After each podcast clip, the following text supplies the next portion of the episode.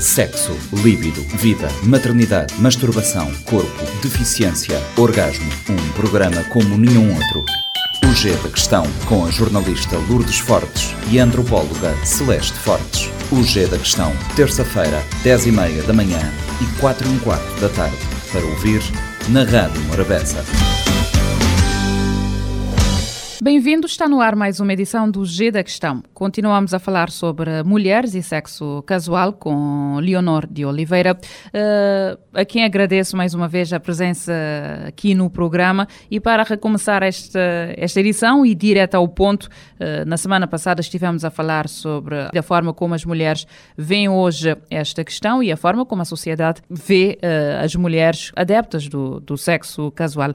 Leonor, embora hoje em dia as mulheres já vivem melhor a sua sexualidade, o seu posicionamento em relação a questões relacionadas com a sexualidade está a mudar, mas não é incomum, por exemplo, a mulher uh, ter vergonha ou ter algum remorso quando uh, a questão é viver a sua sexualidade de forma livre e mostrar-se publicamente que é adepta, por exemplo, do sexo sem compromisso. Sim, eh, eu imagino e, e acontece muito, eu imagino em todas as realidades, em, em Cabo Verde em particular, tu dizes-me que sim, que é uma realidade que efetivamente, uh, por ser mal visto o sexo casual, especificamente o sexo casual praticado por mulheres, que estas acabam por vivê-lo uh, quase na clandestinidade, não é? Ou seja, para fazerem algo que gostam e que lhes dá prazer, que depois não falam publicamente uh, sobre o facto de, de, de, terem sexo casual com, com outras pessoas. E tu, tu falaste, tu, tu falaste prazer em particular,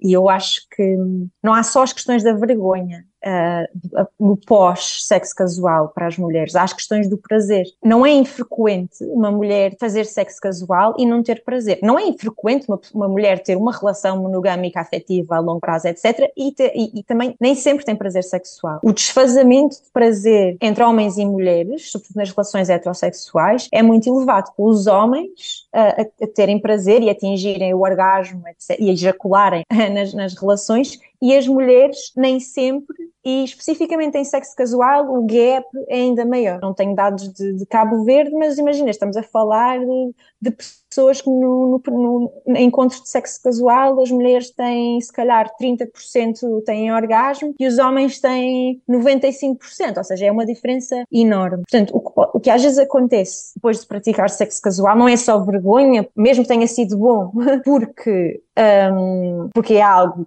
que tem consequências sociais negativas para as mulheres e não para os homens, não é? Que são bem vistos por praticar sexo casual, mas há este lado, às vezes, de sentimento de, de degradação, não é? Quando fizeram coisas que não gostaram, quando não tiveram capacidade ou a situação não permitiu que usufruíssem, ou que dessem o seu consentimento para tudo, ou simplesmente até podem ter dado o seu consentimento e depois acabaram a fazer quase qualquer coisa que não, de que não gostaram. Isto tudo também é muito importante, não é? Porque. E também pode ser uma razão para as pessoas não falarem sobre o que está a acontecer, porque Quer dizer, eu fiz isto tudo, fui contra uma norma social, e ainda por cima isto nem sequer foi bom para mim. Leonor, aqui acaba por não ser somente a vergonha. Vem uma culpabilidade, não é só vergonha, vem uma culpabilidade. Acrescenta, há aqui uma dimensão que nós temos que ter em conta também no, no sexo casual. É, é possível, há mulheres que o praticam de forma muito empoderada e que estão ótimas na clandestinidade e que vão, praticam sexo, sexo casual, dá-lhes prazer e continuarão a fazê-lo mesmo que o façam em segredo. Mas depois há pessoas que ou por pressão social, ou porque estavam em situações em estavam intoxicadas e não puderam dar o seu consentimento propriamente para a atividade, ou simplesmente porque há outro tipo de pressão que as levou a fazer sexo e que acabam a ter uma má experiência, isto também, também entra para a nossa relação com, com sexo casual. E depois há as pessoas que, autodeterminadas, fizeram sexo e que tiveram também más experiências ou experiências, não tem que ser más experiências do ponto de vista afetivo ou do ponto de vista do risco emocional, mas que sexualmente não foram interessantes. E isto também é uma dimensão do, do sexo casual.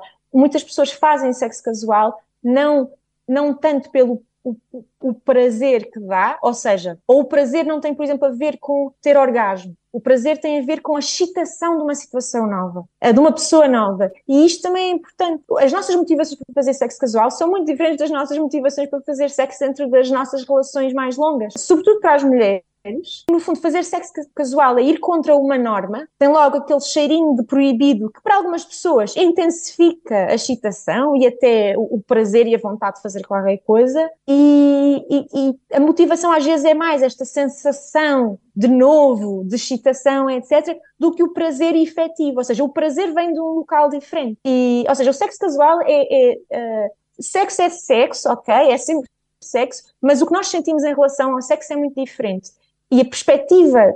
Um, e eu acho que isto até é interessante, não é? O facto de nós sancionarmos o sexo casual uh, ao mesmo, pode ser um kink para a pessoa, não é? Tu usas, hum, ok, isto é proibido, mas isto por ser proibido, proibido, ou seja, é também excitante. Portanto, isto também é interessante, o facto de tu poderes, não é necessariamente, uh, eu acho que as pessoas deviam ser uh, livres para falar do sexo que praticam e poder fazê-lo da maneira como desejam, mas acho que esta forma de resistir às opressões, neste caso as opressões que existem sobre as mulheres por praticarem sexo casual, retirando prazer da atividade, precisamente porque é proibida, também é uma forma de resistência interessante, não é? Podemos pensar uh, também desta forma, não há, há, várias, há tantas camadas aqui, tantos sítios por onde podemos uh...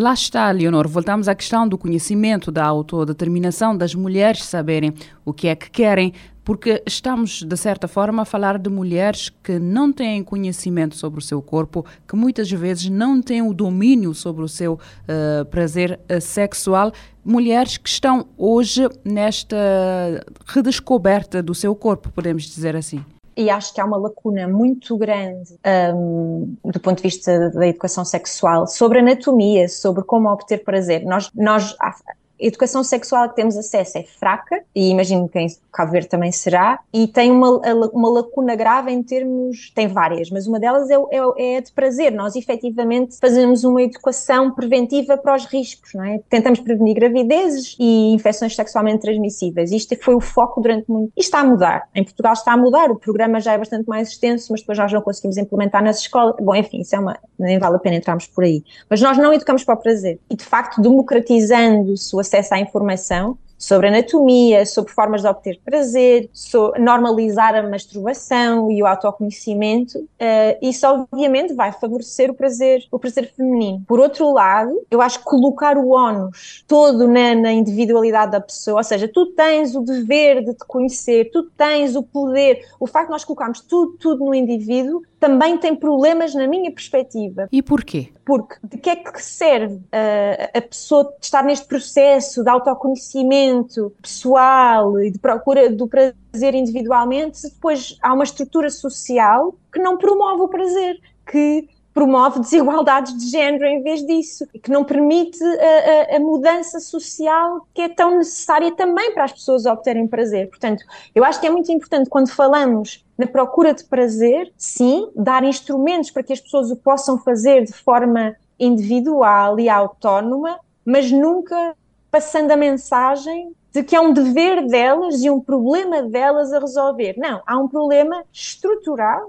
tem que ser adereçado em simultâneo a esta falta de educação. Também se resolve com a educação, mas tem que se resolver com medidas políticas, uh, provavelmente com uma mudança de sistema económico, mas pronto, é vamos entrar, seria, aí poderíamos falar sobre muitas outras questões, e, e eu acho que é importante termos esta noção. O foco excessivamente individualista é muito, muito problemático. Estamos aqui perante um problema que, que não se, se resolve individualmente, Leonor. Nós, sem resolvermos questões sociais que atravessam as questões da sexualidade, nós não vamos, uh, não, é, não é só porque nos aprendemos a masturbar que vamos ter encontros de sexo casual mais prazerosos. Não, nós precisamos que a pessoa com quem estamos nos respeite nem gosto de falar de respeito, o respeito nós devemos ter sempre por, to por, toda a gente, que compreende também o nosso prazer, compreende que estamos numa situação uh, de desigualdade em termos de poder, tenha interesse e que tenha responsabilidade emocional e sexual por nós, pelo nosso prazer e que isto é uma troca, ou seja, há muita coisa que nós aprendemos em conjunto e poder crescer sexual e efetivamente com outra pessoa, mesmo em sexo casual, porque as pessoas fazem sexo casual não só pelo prazer sexual,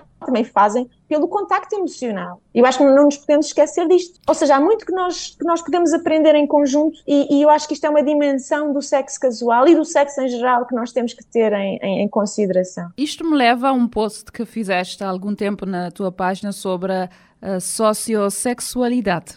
É um palavrão, não é?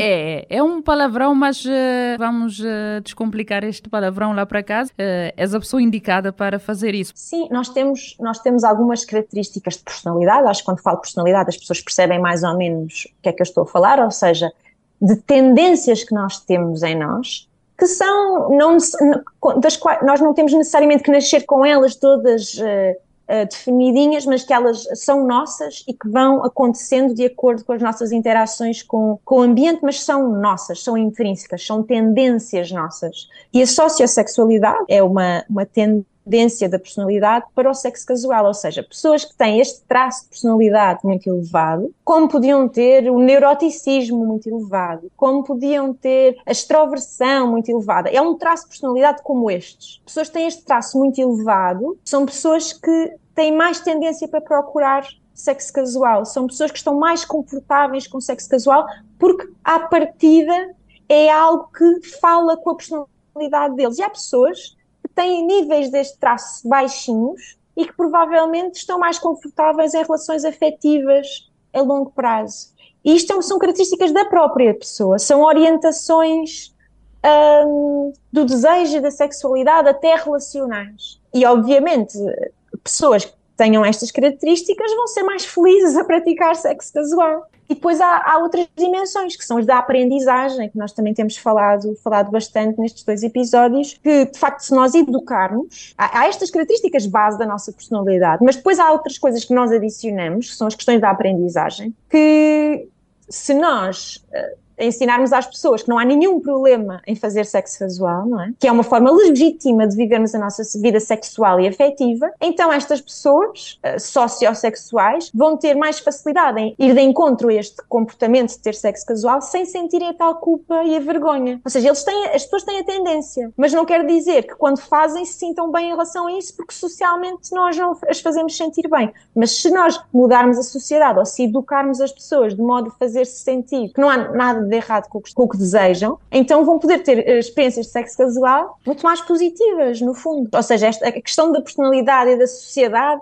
entrelaçam-se, não é? Não há uma sem a outra, porque mesmo que nós tenhamos esta tendência para fazer sexo casual, se não vivermos num contexto em que isto é validado, normalizado, então a nossa experiência não vai ser, não vai ser boa. Portanto, há sempre esta, é um, são, são duas forças que estão sempre em, em relação. Costuma-se dizer que o homem está mais predisposto a ter uh, relações uh, sem compromisso, porque uh, apontando que nas mulheres há um fator a culpa, o que os outros vão pensar, que acabam por que acabam de certa forma por pesar na tomada de decisão. Se, o que é que vai acontecer no pós? Se vai ficar, acabar por ficar ligado emocionalmente com esta pessoa, o medo há, há, muitas variáveis que condicionam esta decisão. Claro que sim, e eu não, eu não sei se há. Eu não sei se os homens têm mais tendência para a sociossexualidade ou para o sexo casual. Eu sei que eles têm menos sanções sociais, logo fazem no mais. Agora, em termos de personalidade, de tendências intrínsecas de cada pessoa, não me parece que os homens tenham mais tendência. Depois podemos ir para o ramo da psicologia evolutiva, que já é outra coisa, não é? Já não estamos a falar de personalidade, estamos a falar de benefícios evolutivos de ter ou não uma prática. Mas neste momento, o que se tem investigado é que tanto os homens como as mulheres, na verdade, evoluíram privilegiando o sexo casual, ou seja, há benefícios evolutivos, ou seja, reprodutivos e para a propagação da espécie, que favorecem tanto nos homens como nas mulheres o sexo casual. E antes pensava-se que só os homens é que uh, tinham vantagens reprodutivas em fazer sexo casual. Isto em termos, estamos a falar só de psicologia evolutiva, que é uma área de que eu nem sequer gosto, mas propriamente, não é a minha preferida mas que eu acho interessante, tem, tem o seu interesse. Mas mesmo a psicologia evolutiva, em que eu sinto que há visões até muito conservadoras dos homens e das mulheres, ou dos machos e das fêmeas, como eles às vezes colocam a questão, tem encontrado com alguma consistência que tanto os homens como as mulheres parecem ter evoluído a fazer sexo casual. Ou seja, que o sexo casual não é específico dos homens, nem do ponto de vista evolutivo, nem do ponto de vista da personalidade, é apenas Uh, numa perspectiva social e de aprendizagem de papéis de género. Leonor, obrigada por uh, estares connosco no G da Questão. Eu acho que há espaço apenas para sublinhar que qualquer encontro erótico satisfatório, seja sem compromisso ou com o parceiro estável, traz inúmeros benefícios, seja do ponto de vista físico, seja do ponto de vista psicológico. Sexo, líbido, vida, maternidade, masturbação, corpo, deficiência, orgasmo. Um programa como nenhum outro. O G da Questão, com a jornalista Lourdes Fortes e a antropóloga Celeste Fortes. O G da Questão, terça-feira, 10h30 da manhã e 4 h quarto da tarde. Para ouvir na Rádio Morabeza. Este programa está disponível em formato podcast no Spotify e em radiomorabeza.cv.